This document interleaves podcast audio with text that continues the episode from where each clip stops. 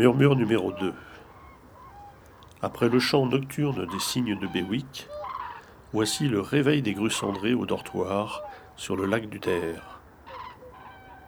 Nous retrouvons même au centre de la séquence un envol de cygnes de Béwick. À noter aussi les sifflets de jeunes grues cendrées accompagnant leurs parents.